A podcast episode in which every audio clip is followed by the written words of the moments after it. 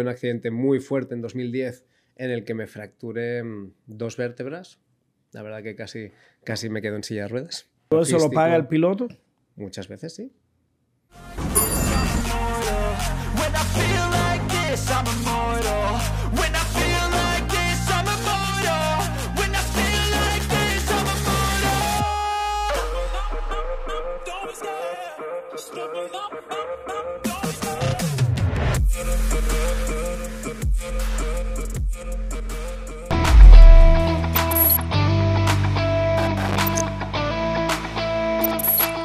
Bienvenidos a un nuevo episodio de mi podcast Muy Jardón. Yo soy Luis, su anfitrión, y le doy las buenas tardes, buenos días, buenas noches, feliz madrugada. Preparen comida y bebida preferida que vamos a estar hablando con el rápido de las 7 en punto.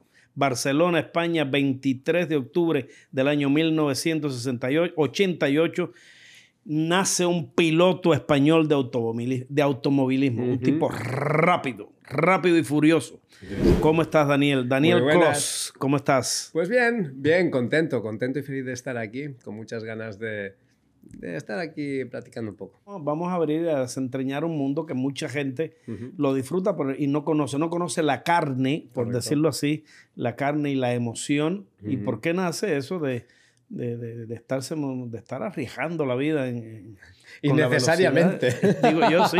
Bueno, no innecesariamente para los demás, pero siempre hay un deseo fortuito de, que causa una adrenalina eh, terrible, algo que te inspira a hacer eso. Cuéntame un poco de eso, porque desde niño. Sí, correcto. Mira, esto se, se, convierte en un vicio. El tema de lo que tú dices, la adrenalina, la intensidad, el, el, el riesgo en sí, eh, engancha engancha mucho. Y la verdad que, a mí desde pequeño siempre me ha gustado la competición, ya sea en deporte, ya sea en, cualquier aspecto de, la vida, siempre el competir me encanta, competición sana. Y mira, pues dio por los, los coches, los carros, como, como queráis eh, llamarlo.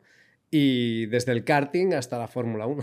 Sí, porque ganaste tu primer premio en, karting, tu primeras competencias por allá cuando tenías nueve años. me dice que habías empezado antes, pero tu primer premio fue haciendo karting en el año 1997. Sí, mira, yo lo de, lo de mi competición o, vínculo con, con, la competición de familia no viene, porque mi familia nunca han sido de competencia ni nada de eso, y fue pura casualidad.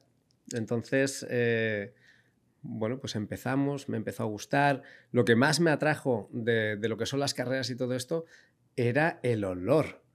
¿Sabes? Tú sabes, el, motor dos tiempos, hay varios tipos de motor, ¿no? Dos tiempos, cuatro tiempos. Pues el dos tiempos va con una mezcla de lo que es la gasolina con aceite. Y el olor con la mezcla esta, de esta mezcla, me volvió loco. Y eso mezclado con el sonido, sí, sí, sí, sí, me, me volvió loco. Y yo le dije a mi papá, papá, papá, yo quiero probar esto. Y mira, pues ahí empezó esta locura de las carreras. Sí. y, y, fuiste eh, eh, piloto de prueba de la escudería del team de España. Sí, sí, sí. Bueno, de Fórmula de Fórmula 1, ¿right? Yo entré dentro de la órbita de Fórmula 1 en 2006, cuando me contrató Renault. ¿Vale? Renault, dijéramos, tenía el, el programa de, de, jóvenes pilotos y bueno, pues, pues me metieron allí dentro, ¿no? Mi, mi manager era Flavio Briatore, que era el mismo que el Fernando Alonso en la época y tal.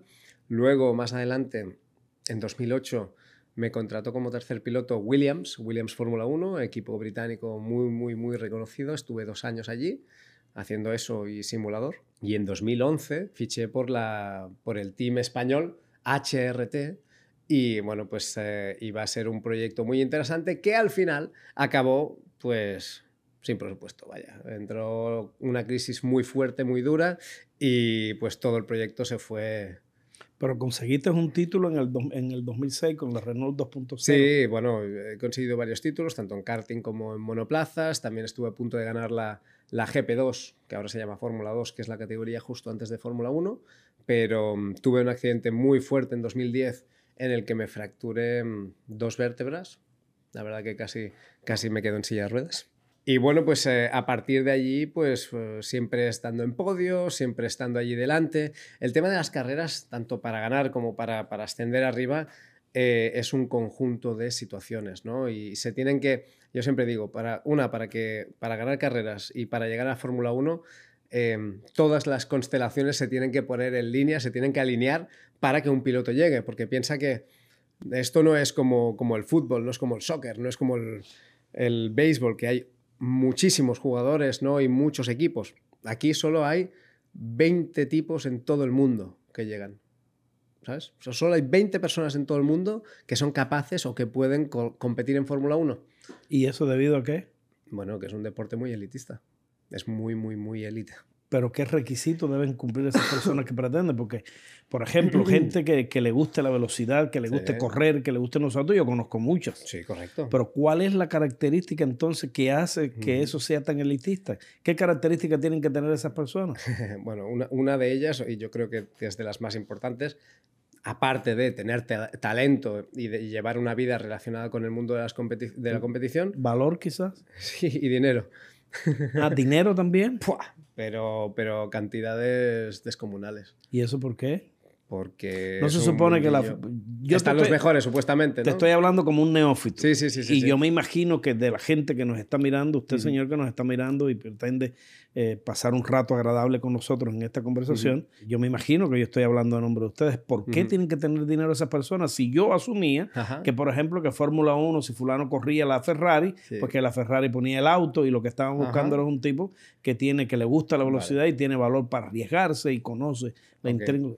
¿Qué otra cosa hay ahí? Ahora, ¿cómo, ¿cómo llega Ferrari a conocer a este piloto? ¿Sabes todo el proceso que hay detrás de, todo esto? Es decir, desde los siete años. No lo sé. Pues claro, allí es un, es un mundo de muchísima inversión.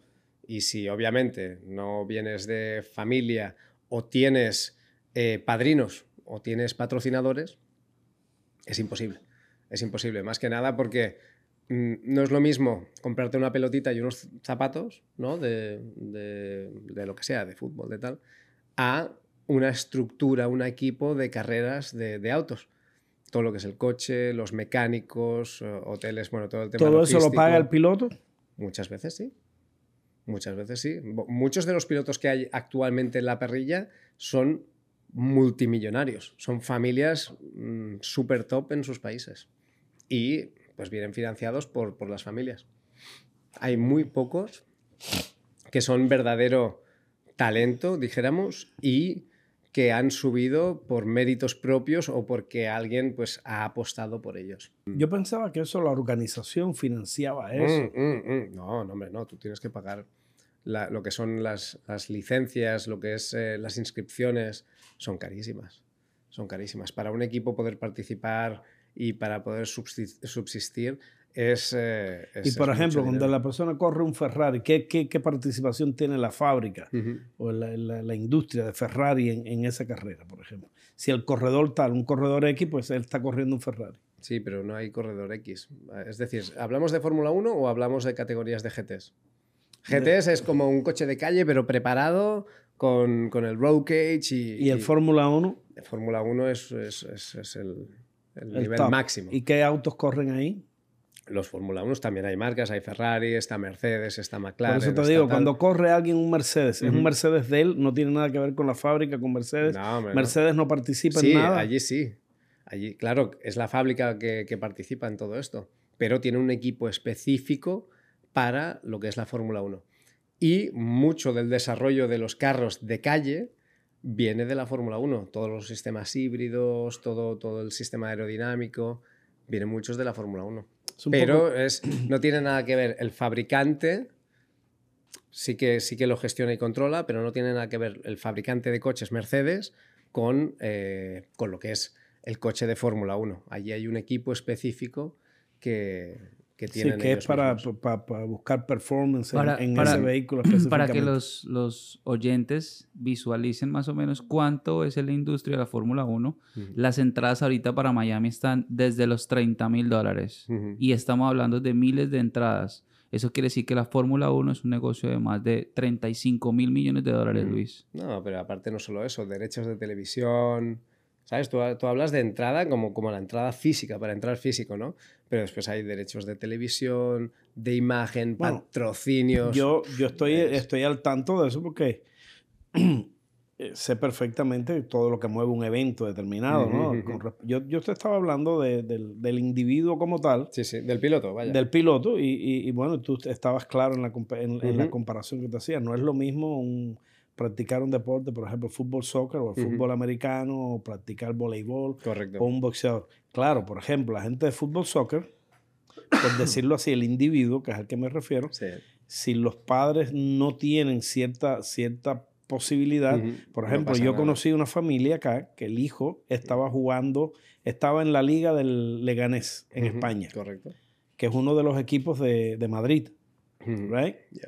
Y entonces él estaba ahí, pero e, ellos tenían que pagar la renta allí, tenían que pagar ciertas cosas y tiene que ser una familia no, él, la familia aquí tenía que pagar, tenía que pagar, allí, tenía para poder tenerlo allá, la escuela tenía que pagarlo. Eso no lo pagaba el equipo. El equipo le daba ciertas cosas para que él entrenara en los campos y que se Pero la familia tenía que hacer el esfuerzo. La familia tenía que pagar todo el resto de las cosas. El equipo ponía el entrenador y ponía ciertas cosas. Sí, en esa parte yo lo, entiendo y hay deportes más caros y más, igual el caso del tenis. Golf o tenis, mira, te lo iba a decir ahora mismo, golf o tenis. Tú para ser golfista ¿Tú has visto en, golf alguien de familia no rica? Mm, ¿En el golf? Bueno, por antonomasia se dice que, es un deporte de, ricos. Correcto, igual que el tenis también, aunque el tenis también se puede jugar, pero tú para ser golfista eh, tienes que estar en un club, tienes que poder acceder a este club. ¿Cuánto cuesta hacer 18 hoyos? ¿No? ¿Juegas a golf o no? No. Vale, pues tú si te quieres ir con tus amigos a jugar al golf, primero tienes que ser socio. Esto te cuesta un dineral de club. Tienes que tener los clubs, los palos de golf. Después tienes que pagar, no sé si es por juego, no sé si son... Aquí en Estados Unidos debe ser distinto, ¿no? Serán ciento y pico dólares cada vez que vas a jugar 18 hoyos. Es, es dinero. Después las clases, después los campeonatos, ¿Sabes? Es, muy distinto. Hay, hay deportes que son elitistas. Pues a esto, súmale la estructura. Un equipo de Fórmula 1, por ejemplo. Sí, es que tú vas a jugar béisbol y te compras un guante. y un bate, que es lo que vale. Y lo, haces, en la calle. Y lo haces en la calle y te compras, vas a Best Buy y compras un guante. por, ejemplo, si vas a tener, y tienes que comprar tu auto, ya estamos hablando de un deporte que cuesta, que cuesta, mucho. claro, un auto. Yo qué sé, ¿quieres hacer correr con un Porsche? ¿Cuánto cuesta un Porsche? ¿Y, cuánto puede ganar un corredor de, Fórmula 1? Depende. También depende. Hay... Yo me imagino que debe ganar un montón también, porque donde se invierte, un montón, también pues tiene que ganar una parte. sí. pero bueno, pero buena pasta. Va de baremos, buena pasta dice. Eh, va de, de baremos eh, bastante. Claro, yo por ejemplo, ahora el mejor pagado, no sé si es Hamilton o incluso Verstappen, que este año ha renovado contrato con, con Red Bull y creo que están hablando de presupuesto para el piloto de 50 millones. Una, cosa así, de ficha, no de patrocinio, solamente de ficha. ¿Sabes? Que el equipo le paga tal. Pero después hay algunos otros pilotos que ganan pues entre medio y un millón de la parrilla. En 20 personas hay de medio a un millón hasta 50. Wow. Ya. ¿Y cuántas personas puede haber en la parrilla, en el equipo? 20 personas. 20 personas. Sí. Hay 20 pilotos de Fórmula 1 en todo el mundo y no cambian cada año todos. Puede que al año cambien uno o dos o ninguno. Sí, sí, yo me acuerdo en mi época cuando estaba yo allí para luchar, para estar allí entre esos 20. Normalmente hay los 20 más 10 que son los terceros pilotos, de, es decir, los que hacían pruebas, los que entran en hacer los test oficiales, eh, ponen también a punto los coches y tal. Pone que hay 30 personas en todo el mundo. Yo estaba dentro de estos 30. No de los 20, de los 30. no, nunca, no, no, no, se te dio la oportunidad de llegar. Estuve a punto, ¿sabes eso? Que, que, la, tenía medio metida dentro, pero, pero no, hubo, hubo temas económicos que tenían que ver y justamente en España había un problema grande eh, con, con, toda la crisis que hubo y tal y cual. Y no pudieron entrar empresas grandes españolas porque al final sí, yo soy un tipo que, ha ganado, que ha estado siempre delante, ¿qué tal? Pero yo no tengo un apellido mm, famoso o hijo de o tal que fuese muy interesante, ¿no? En cambio, habían pilotos que estaba, mira, uno de ellos eh, venezolano y otro mexicano que, bueno, que tenían eh, respaldo detrás a nivel económico y, de, empresas multinacionales que, que podían disponer de 40, 50 millones para poner el año siguiente en un equipo de Fórmula 1. Y yo me imagino también, porque tiene que haber, hay un poco de valor en eso, ¿eh? porque a veces en esas carreras te está jugando la vida también. Sí, te la juegas, claro que sí. Bueno, ya te he dicho, yo me fracturé dos vértebras y yo estuve casi en silla de ruedas. ¿Y, hay algún seguro que te cubra eso, que te pague, que te, eso cada indemnice? Uno, cada uno, es independiente. Cada uno tiene sus propios seguros, sus propias cosas. Sí, sí. ¿Cuántos años duró todo eso, el avatar tuyo, en, en, tratar de llegar a esa ventana de tiempo? ¿Qué tiempo duró? Bueno, a ver, yo dijéramos, cuando ya me implanté seriamente, que fue en 2006, el tema de las carreras, cuando empezamos a ganar ya importante, pues, pues eso, de 2006 al 2012.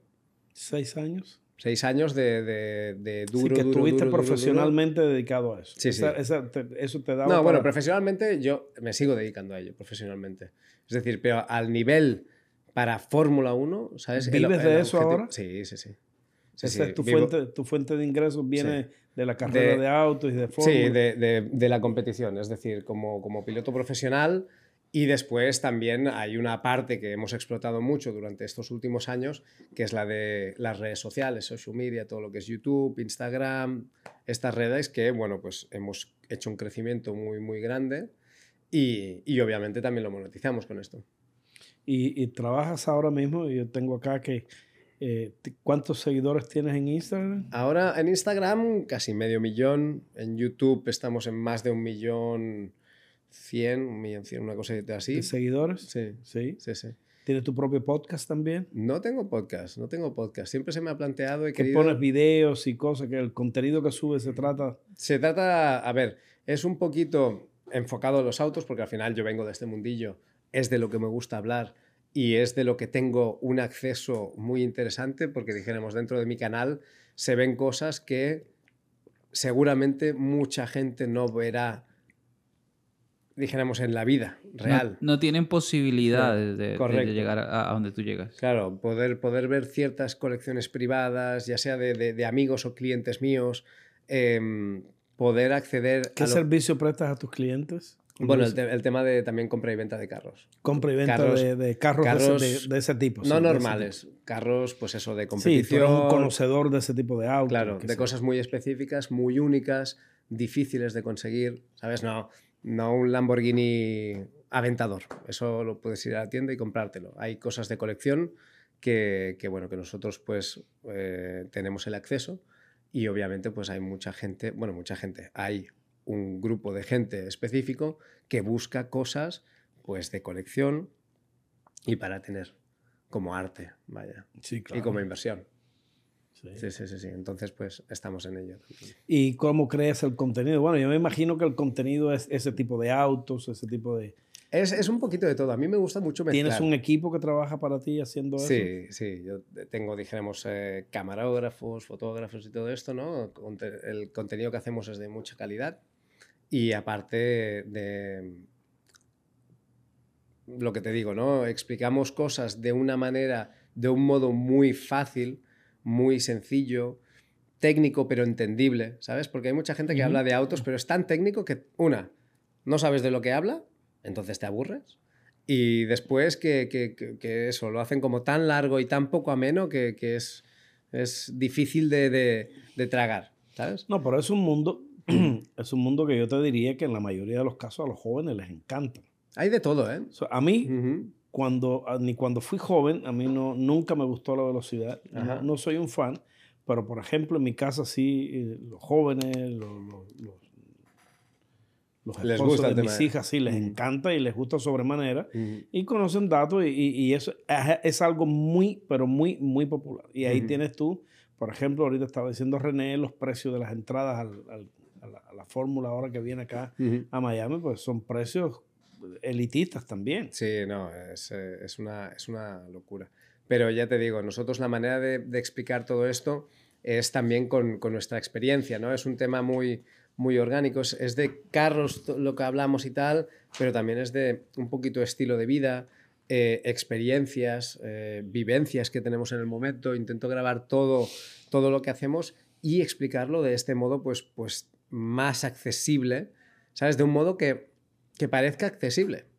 Sí, es un, es, un, mundo de la manera que tú me lo cuentas, de, gente muy interesante, de, de, gente eh, de muchas aventuras, de muchos viajes y, y de cosas. Es un mundo bien elocuente, ¿no? Sí, correcto. Y, aparte, pues bueno, estos mundos también, a la gente que le, gustan los coches, también le gustan los relojes, le gusta la buena comida, los buenos hoteles, eh, pues un poquito enseñamos esto de un modo no ostentoso, al contrario, sino de, wow, mira lo que existe mira a lo que se puede llegar. Y cómo se puede vivir. Es un tema aspiracional también, ¿sabes? Yo intento que sea, más que decir, mira qué cool que soy, es como, wow, qué cool podemos llegar a ser. Qué cool podemos llegar a ser y cómo podemos ¿Y cómo podemos llegar a esto. Y cuánto podemos disfrutar de un estilo de vida parecido. Correcto. Hay, y eso es lo bonito de, de, de, la comunicación y de la conversación esta que estamos teniendo, enseñar a la gente de qué tantas maneras, cuántos mundos diferentes en el mismo mundo son muchos mundos, muchas maneras diferentes y es una diversión diferente. Óyeme, eh, mm, Daniel, eh, muchísimas gracias por, por, esta conversación amena que hemos tenido en un mundo que, que para mí, por decirlo así, soy un neófito y que yo sé que a la gente le interesa mucho. Gracias por darme la oportunidad de, de, conversar contigo. Y a ustedes amigos que, que, nos están mirando, pues muchísimas gracias por confiar en nosotros. Eh, dejen sus comentarios, déjennos saber de qué quieren que hablemos. Siempre hablamos con gente latina, gente nuestra, gente que, está teniendo éxito y que sabe lo que hace. Y un podcast para decir la verdad. Síganos ahí en Facebook, en Instagram. Eh, denos like y suscríbanse a nuestro canal Muy Jardón. Y ahí nos vemos en la calle. Gracias, gracias Daniel. Gracias a ustedes.